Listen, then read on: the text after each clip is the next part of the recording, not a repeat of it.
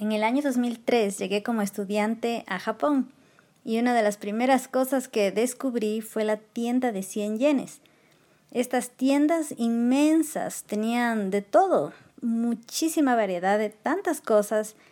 Entre lo que compré en, mi primera visita a esta tienda fue un, em, un florero pequeño de vidrio y una ramita de bambú para tenerlo ahí en mi habitación súper pequeñita de estudiante. Primero vivía en la residencia de estudiantes de la universidad y después de seis meses me cambié a un lugar cerca de la universidad, a otro lado. Y en este cambio fui llevando mi eh, ramita de bambú en su florerito, pero esta era impresionante porque se automantenía. Yo ahora mismo no soy muy buena para mantener las plantas, pero en esa época la única forma de que yo mm, me preocupara de una, planta era que se estuviera muriendo. Así que como siempre estaba verde, yo no hacía nada. Simplemente alguna, le puse agua una vez y no sé qué hacía. No sé si llovía dentro de mi habitación, no sé qué pasaba, pero se mantenía verde y no se evaporaba el agua. Y luego, cuando me cambié, le hice un cambio de agua, pero ahí quedó. Ahora, en la segunda parte del programa voy a contarte cómo acabó su vida esta ramita de bambú. Mientras tanto te cuento, soy Mónica Salazar. Me encuentras en salazarmónica.com y en mi página web puedes conocer más acerca de mi trabajo y de mis servicios y cómo puedo ayudarte. También te invito a que me sigas en las redes sociales en las que participo dándole clic en los botones, en los iconos que aparecen en la parte de arriba de mi página web. Como siempre te cuento algo de mí. Sí, me gustan las plantas, me encantan las plantas, fuera y dentro de la casa, pero me cuesta muchísimo cuidarlas. Ahora mismo me cuesta muchísimo, creo que antes me costaba más, cuando me convertí en mamá, un poco más detenido desarrollo de esta parte de cuidadora. Y justamente esa es mi recomendación de hoy que tú puedas conocer cuáles son tus arquetipos del dinero. entre mis arquetipos del dinero no tengo el de cuidadora, claro que sí lo he ido desarrollando y sé que en esa área debo eh, obviamente eh, aumentar algunas habilidades, aunque ese no es mi fuerte y no me conviene enfocarme en las actividades de una cuidadora, pero sí ir implementando algunos... Em, algunas habilidades básicas de una cuidadora. Si todavía no conoces tus arquetipos del dinero, te invito a tomar el test hoy mismo. Son solamente 8 minutos de tu tiempo.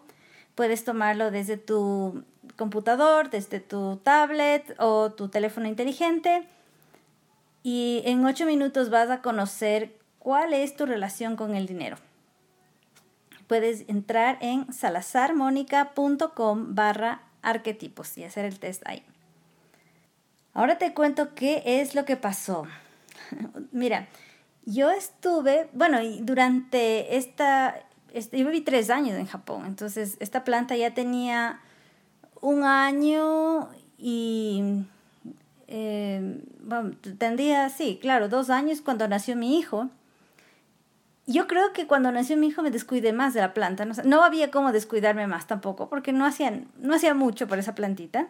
Estaba siempre verde y yo siempre me admiraba. Decía, mira, con lo poco que yo me fijo en la planta, pero siempre está bien, así que no le voy a hacer nada porque está bien.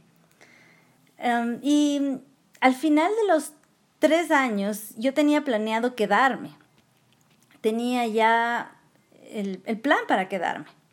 Estudiando más años ahí, pero después decidí regresarme a mi país. Fue una decisión de última hora. Creo que fueron unas tres semanas antes de regresarme. Cuando tomé esa decisión, y no sé cuán paralelo fue esto, pero la plantita empezó a secarse, poco a poco empezó a secarse. Y ahí sí, tal vez me empecé a fijar más en la planta, pero de pronto, ya faltando unos días para que yo me volviera a la planta, estuvo seca. Y con todo lo que yo tenía que ah, hacer teniendo un bebé de un año y teniendo que deshacerme de las cosas que no iba a poderme traer. La mayoría de cosas no me traje. Em, acabar de hacer mi tesis y los trámites también de, mm, de papeles que tenía que hacer. Vuelta a mi país. No me iba a preocupar mucho de la planta, pero eso me quitó a mí un peso de encima, saber que de todas formas se fue muriendo poco a poco y me llamó muchísimo la atención. Eh, no tuve, de todas formas no hubiera, creo que si hubiese estado verde, mm, tal vez le dejaba con alguien, pero tenía que deshacerme de tantas cosas que no sé qué hubiera hecho con esa plantita. Y bueno, esta historia me recuerda a, los cambios que hacemos. En este caso yo estaba mudándome de país, había muchísimos cambios. Y me acuerdo que mi hijo que tenía un año, él iba viendo que las cosas desaparecían, de pronto ya no estaba el refrigerador, de pronto ya no estaba una mesa, y él iba señalándome, me, me empezaba a perseguir un poquito más a mí, y de pronto dejó de ver a las personas que veía, y lo único que no desapareció fui yo. De pronto unas tres cositas más, su, su ropa o algo pequeño, no desapareció porque venimos solo con maletas.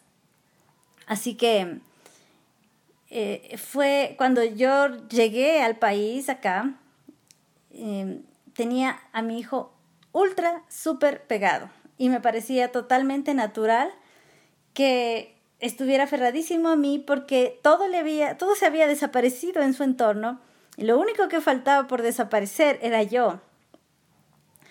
Cuando tú estás mudándote a un siguiente nivel, em, en cualquier área de tu vida, eh, estás tal vez queriendo subir tu nivel de profesionalismo, estás queriendo subir tu nivel de ingresos, estás queriendo subir el número de hijos que tienes y tal vez pronto van a ser tu bebé.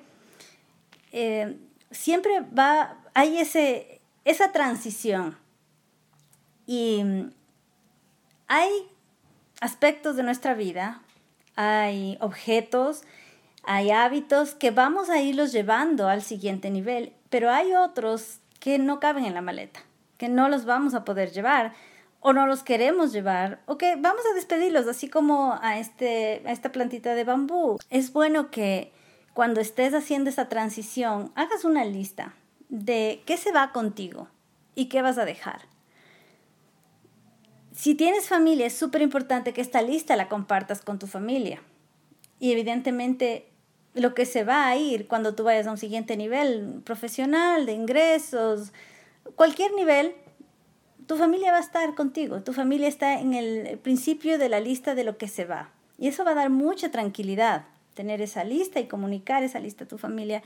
Mucha tranquilidad porque van a ver cosas que van a desaparecer. Tal vez vas a cambiar tu vestuario, tal vez vas a, pasar menos horas en la casa o tal vez vas a dejar de usar ciertas palabras, cierto vocabulario, vas a cambiar de hábitos, vas a dejar ciertos, ciertos ítems y ahí en ítems entra o tal vez vas a dejar de eh, frecuentar a ciertas amistades.